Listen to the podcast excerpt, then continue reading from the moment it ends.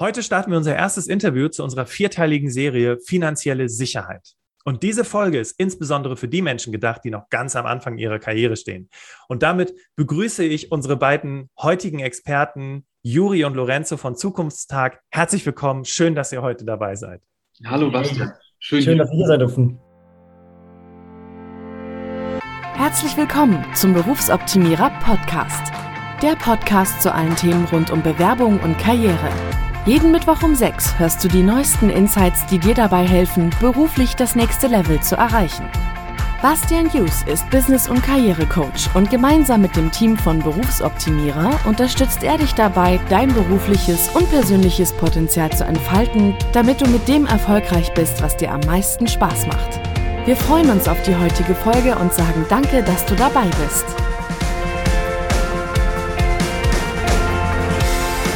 Herzlich willkommen, Ladies and Gentlemen, und nochmal schön, dass ihr im Berufsoptimierer Podcast dabei seid. Ich freue mich tierisch auf die heutige Folge, denn wir wollen in unserer vierteiligen Serie zum Thema finanzielle Sicherheit aufklären und Mut machen, sich mit dem Thema Finanzen zu beschäftigen.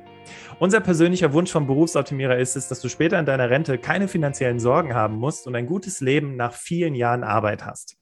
Den Grundstein dafür solltest du allerdings so früh wie möglich legen. Am besten ab dem Zeitpunkt, an dem du dein erstes Geld verdienst. Und hier setzen die Mädels und Jungs von Zukunftstag an. 2015 sorgte der Tweet einer Kölner Schülerin für deutschlandweite Diskussion. Sie schrieb, ich bin fast 18 und habe keine Ahnung von Steuern, Miete und Versicherung, aber ich kann eine Gedichtsanalyse schreiben in vier Sprachen. Dieser Tweet brachte folgendes Problem auf den Punkt. Deutschen Schülerinnen und Schülern fehlt es an wirtschaftlicher Bildung. Um dieser Herausforderung zu begegnen, haben Lorenzo Wienecke und Juri Galkin 2019 den Zukunftstag ins Leben gerufen. Einen Projekttag für Oberstufen, bei dem wirtschaftliches Grundlagenwissen in den Bereichen Steuern, Finanzen, Krankenkasse und erste eigene Wohnung vermittelt wird. Das Ziel des Zukunftstages ist es, wirtschaftliche Bildung in ihrer Generation zu verankern und somit wirtschaftliches Grundlagenwissen und Interesse nachhaltig zu erhalten.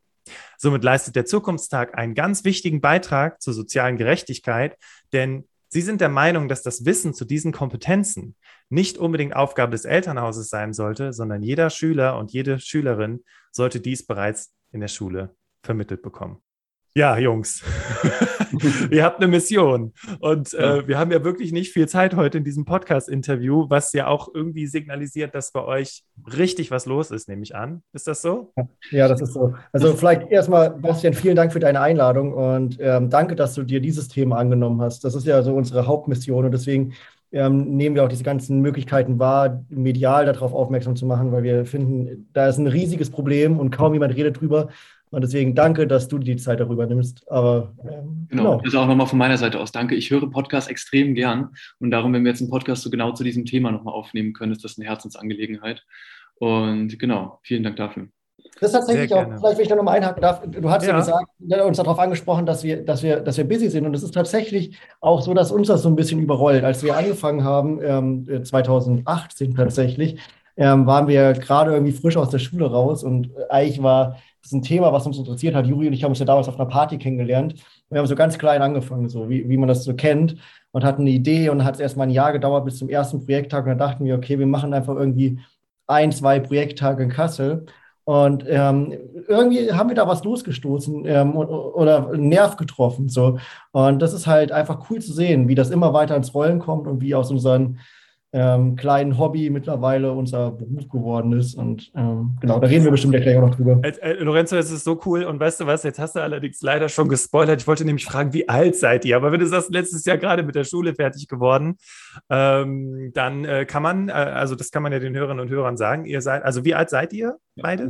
Ich bin 23, gehe stark auf die 24 zu und Lorenzo ist schon 24 mit 24. Das ist richtig geil, am Anfang mit, äh, sich mit dem Thema Rente auseinanderzusetzen.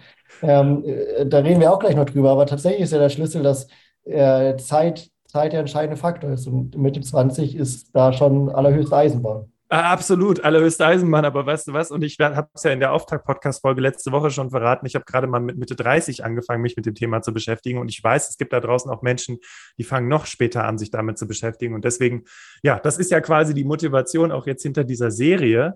Und was mich interessieren würde, ich meine, ihr seid ja schon irgendwie was Besonderes. Ne? Also, dass sich, dass sich, dass man sich mit Mitte 20 oder auch schon früher mit dem Thema Finanzen beschäftigt und vor allem auch in dieser Tiefe. Und vielleicht ist es auch das, warum ihr so gut ankommt, weil ihr eben auch zu dieser jüngeren Generation sprechen könnt.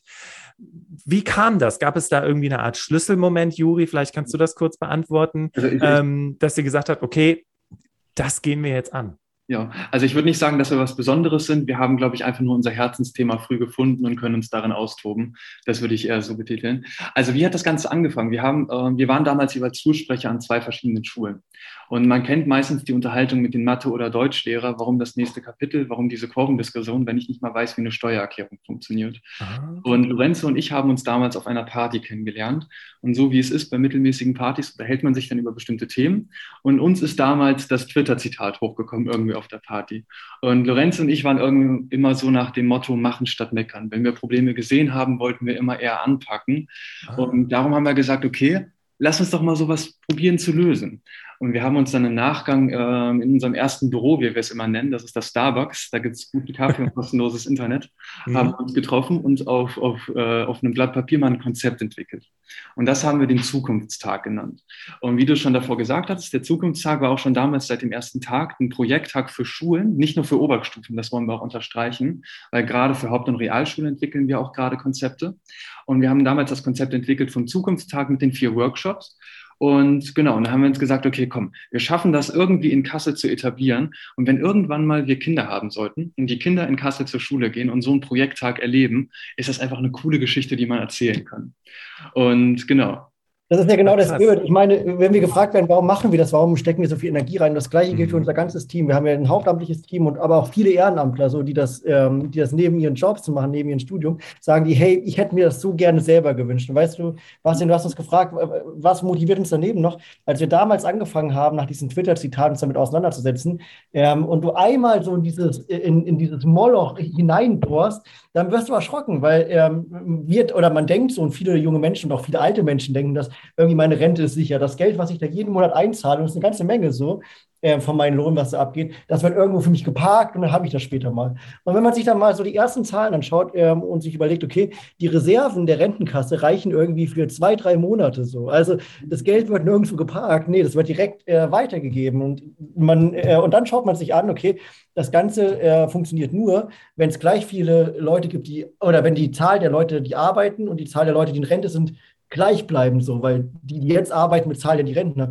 Und dann muss man sich nur mit so einem Thema wie demografischen Wandel auseinandersetzen und merkt, hä, als das damals eingeführt wurde und gesagt wurde, die Rente ist sicher, ähm, äh, da, da war das Verhältnis irgendwie 5 zu 1. Fünf Leute, die gearbeitet haben, ein Rentner. Jetzt sind wir bei 3 zu 1, bald sind wir bei 2 zu 1 und irgendwie merkt man, so richtig kann die Mathematik nicht funktionieren, weil wenn zwei Arbeiter nicht nur äh, ein Rentner durchfüttern müssen. Äh, jetzt, ähm, ich meine das gar nicht respektierlich, aber das ist einfach mathematische Realität. Und dann vielleicht auch noch Kinder kriegen sollen, damit das ganze System weiterläuft.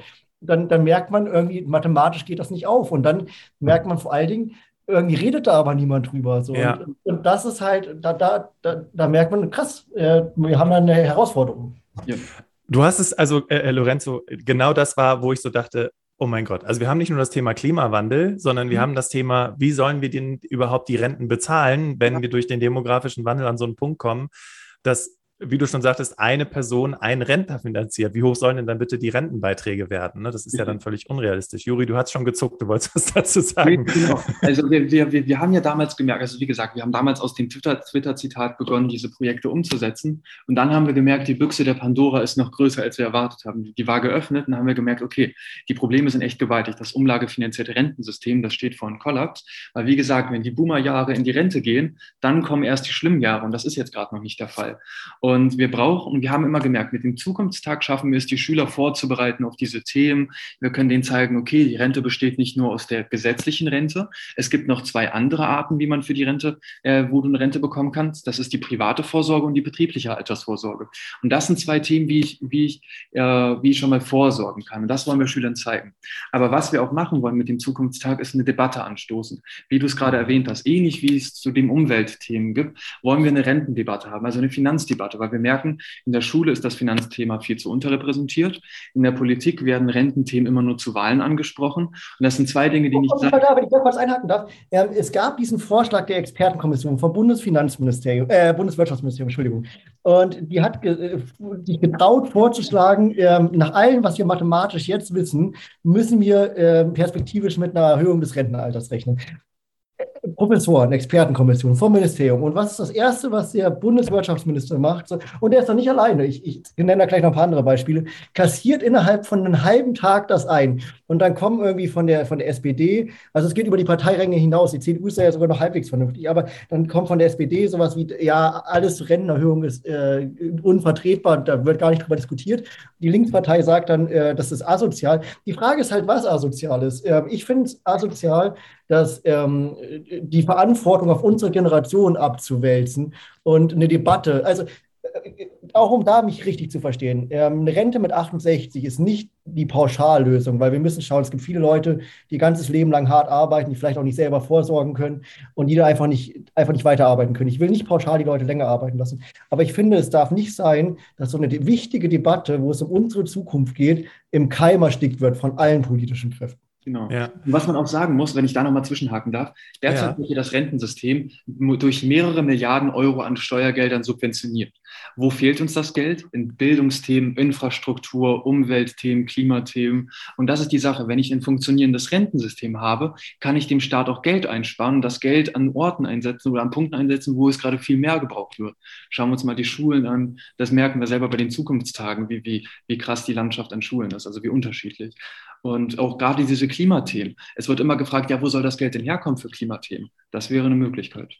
Jetzt äh, hast du es gerade schon sehr schön eingeleitet, weil das wäre jetzt auch meine nächste Frage gewesen, nämlich, und ich merke es ja selber, ich bin Mitte 30, fange jetzt erst damit an und wenn ich, wenn ich mich zurückerinnere, Bastian, willst du dich nicht mal mit Vorsorge beschäftigen? Ach Quatsch, wann denn, wann denn und so weiter und später. Was habt ihr für Erfahrungen gemacht, warum ähm, das Thema finanzielle Bildung auf der Strecke bleibt? Also auch warum ich als, als, als Mensch, als, als Bastian, der zur Schule geht, Bastian, der eine Ausbildung macht und so weiter, warum beschäftigen wir uns nicht damit? Warum wollen wir uns damit nicht auseinandersetzen? Das ist ja eigentlich ein ganz natürlich, also es ist einfach ein ganz normaler menschlicher Mechanismus. Das ist ja so wie bei Hausaufgaben. Wenn ich dir einen Monat aufbekomme, mache ich dir es nicht heute, sondern erst wahrscheinlich in dreieinhalb Wochen.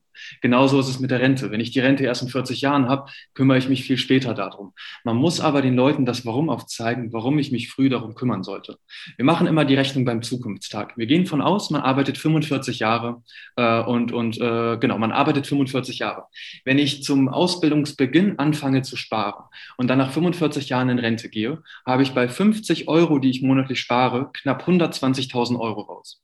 Wenn ich nach der Ausbildung beginne, was glaubst du, Bastian, was hat man nach der Ausbildung raus, wenn ich erst nach der Ausbildung anfange zu sparen? Mm, also du wirst schon wahrscheinlich eine finanzielle Einbuße haben. Vielleicht ja. kommst du dann auf 100.000. Ja, genau. Obwohl ich ja nur gerade mal drei Jahre weniger einzahle, das sind 1800 Euro, komme ich bei 100.000 raus. Und das ist das, und das ist das Ding. Vermögen, also es gibt so eine Formel für Vermögen und das ist halt Zeit mal Rendite. Und da ist das Geld nicht relevant. Das heißt, mit jedem kleinen Geldbeutel kann ich es schaffen, ähm, in der Rente gut zu leben. Ähm, man darf da aber auch trotzdem nicht die Familien oder die Leute vergessen, ähm, die sich das auch nicht leisten können. Es gibt Familien, wo die Eltern mehrere Jobs haben müssen und selbst da nicht über die Runden kommen. Da braucht es eine staatliche Lösung. Aber ich will jedem Azubi nun immer mitgeben, fangt schon während der Ausbildung an, diese 50 Euro zur Seite zu legen. Wenn man schon während der Ausbildung kann, dann ist es nach der Arbeit viel leichter, noch mehr Geld zur Seite zu legen, weil man sich daran gewöhnt hat, das Geld zur Seite zu legen.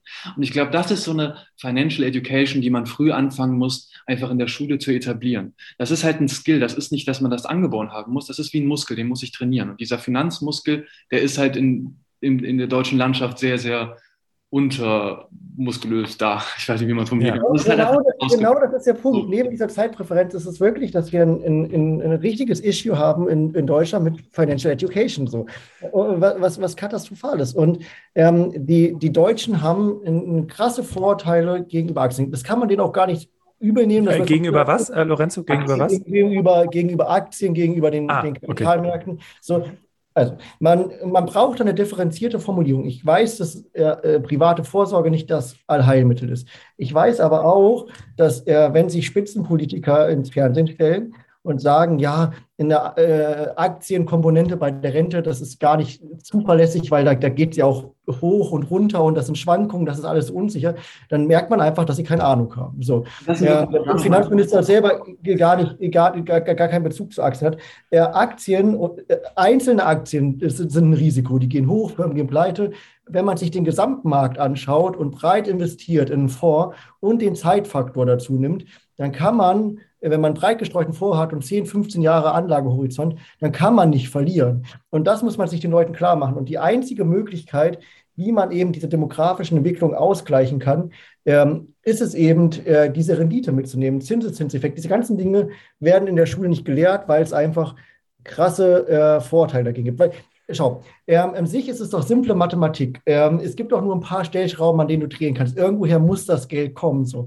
Und entweder du erhöhst das Renteneintrittsalter, äh, was ja niemand will, äh, wo man aber auch irgendwie, wenn man die Leute immer älter werden und die Rentendauer immer länger wird, muss man vielleicht auch einfach mal drüber diskutieren. Oder du äh, erhöhst die äh, Beiträge, aber man zählt, zahlt jetzt schon einen ganz großen Teil in die Rente ein. Oder du äh, verringerst die Renten, aber wenn sich dann die, die Spitzenpolitik hinstellt, sagt, Beitrittsalter erhöhen geht nicht, Rentenbeiträge erhöhen geht nicht und Rentenniveau ist eh schon zu niedrig, dann, dann brauchen wir doch, äh, dann müssen wir doch die und die positiven Effekte des Marktes mitnehmen, können wir auch nicht. Also das weiß, versteht jeder Schüler, jeder 8, 9 Klässler, wo wir den Zukunftstag machen, versteht, dass das nicht funktionieren kann. Das ist schon mal gut, weil das wäre jetzt auch eine Frage gewesen, welche Erfahrungen machen die Teilnehmer nach dem Workshop? Und wenn du jetzt einfach sagst, okay, wir geben das denen so leicht mit, dass sie am Ende merken, okay, wir müssen was tun, dann ist das auf jeden Fall schon mal ein guter Ansatz. Und Mal ganz kurz, Ladies and Gentlemen, ihr hört es. Ich glaube, das ist die dynamischste Podcast-Folge, die ich je aufgenommen habe. Was hier für eine Kraft drin steckt. Man merkt einfach, die Jungs, die brennen für dieses Thema. Ähm, äh, Juri, ähm, äh, oder nee, beide, da fällt mir auch gerade was ein. Und zwar, ich weiß noch, als es um das Thema Lebensversicherung ging, das war, glaube ich, so um die Tausender. Und da sagte mein Vater, Bastian, du bist gerade ganz am Anfang, du, wir müssen jetzt hier zur Sparkasse, wir müssen jetzt hier unbedingt eine Lebensversicherung abschließen. Äh, und ich sagte noch zu meinem Vater, warum? Und mein Vater, ja, das habe ich in den Nachrichten gesehen, das soll man machen. So. Und äh, das Interessante ist, ähm, dass, dass diese, ähm, also ne, wir hatten ja keine Ahnung, wir haben es halt einfach gemacht, weil es im, Fernsehen mhm. kam. So, und ähm, dieses Thema Finanzen, ja, das schreckt halt eben viele Leute ab. Deswegen finde ich es cool, dass ihr das so den Menschen mit an die Hand gibt, weil. Also ja, da, da, dieses Lebensversicherungsthema. Daher kommt ja. die Angst vor der privaten Vorsorge. Damals ja. haben die großen Versicherer einen verbrannten Boden hinterlassen mit solchen Lebensversicherungen. Man hat die Renditen gekappt, man hat die Überschüsse gekappt. Das sind jetzt sehr, also das sind tiefergehende Themen oder äh, da mhm. muss man mehr in die Materie gehen. Also so, und äh, der Rechnungszins ist gesunken. Also solche klassischen Lebensversicherungen, da verstehe ich ja auch die Angst, warum die private Vorsorge schlecht dasteht. Aber, aber das ist nicht die Art, wie private Vorsorge generell funktioniert. Und da gibt es viele andere Lösungen. Aber das ist auch einer der der Gründe, warum Leute vielleicht nicht privat vorsorgen, weil sie generell denken, das ist schlecht, die, die ganzen Unternehmen verdienen daran Geld. Und darum braucht man Aufklärung, finden wir.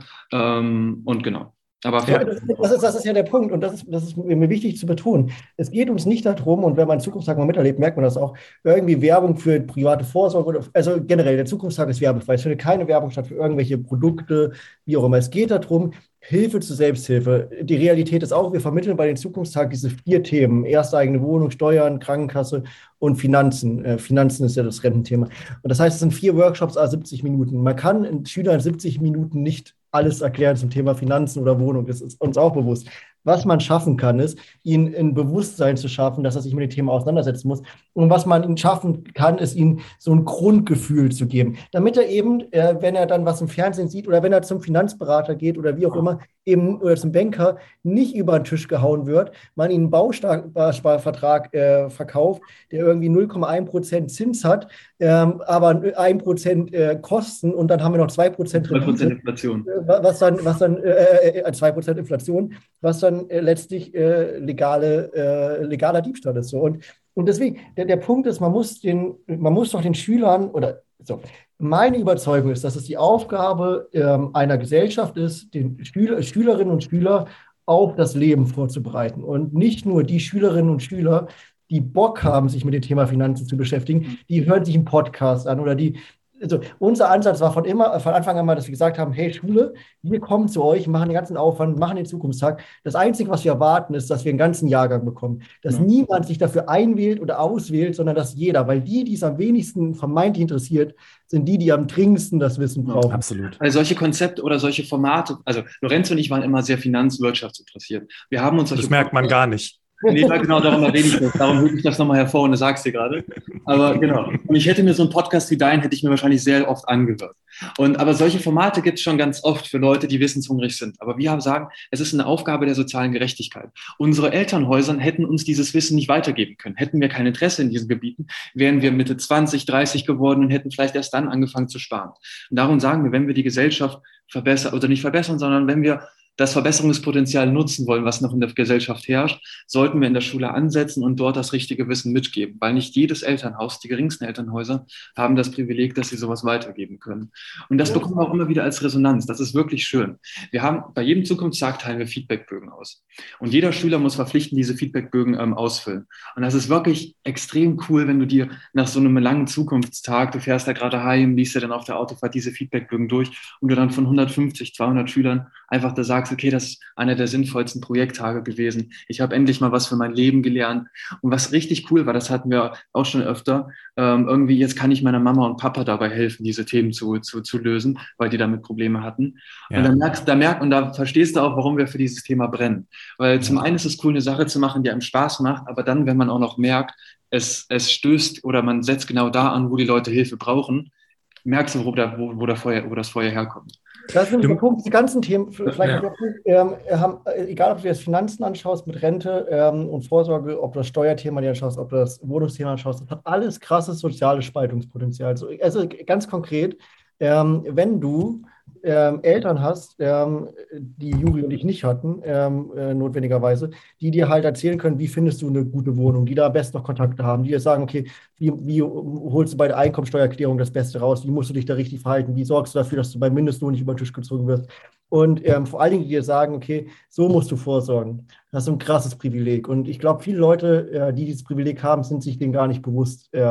Muss ich aber deutlich machen, dass es ganz, ganz, ganz, ganz viele Schüler gibt äh, und junge Menschen in Deutschland, äh, wo die Eltern und äh, das sind trotz, also die haben selbst in, in allen Bildungsschichten, so, ähm, wo die Eltern äh, kein Wissen darüber haben, weil sie selber nicht gelernt haben. Und das ist ein krasser Nachteil. Und das sorgt dann dafür, dass der eine seine Wohnung bekommt, seine Studentenwohnung in München. Probier mal eine Studentenwohnung zu finden in der Großstadt. Unglaublich schwierig.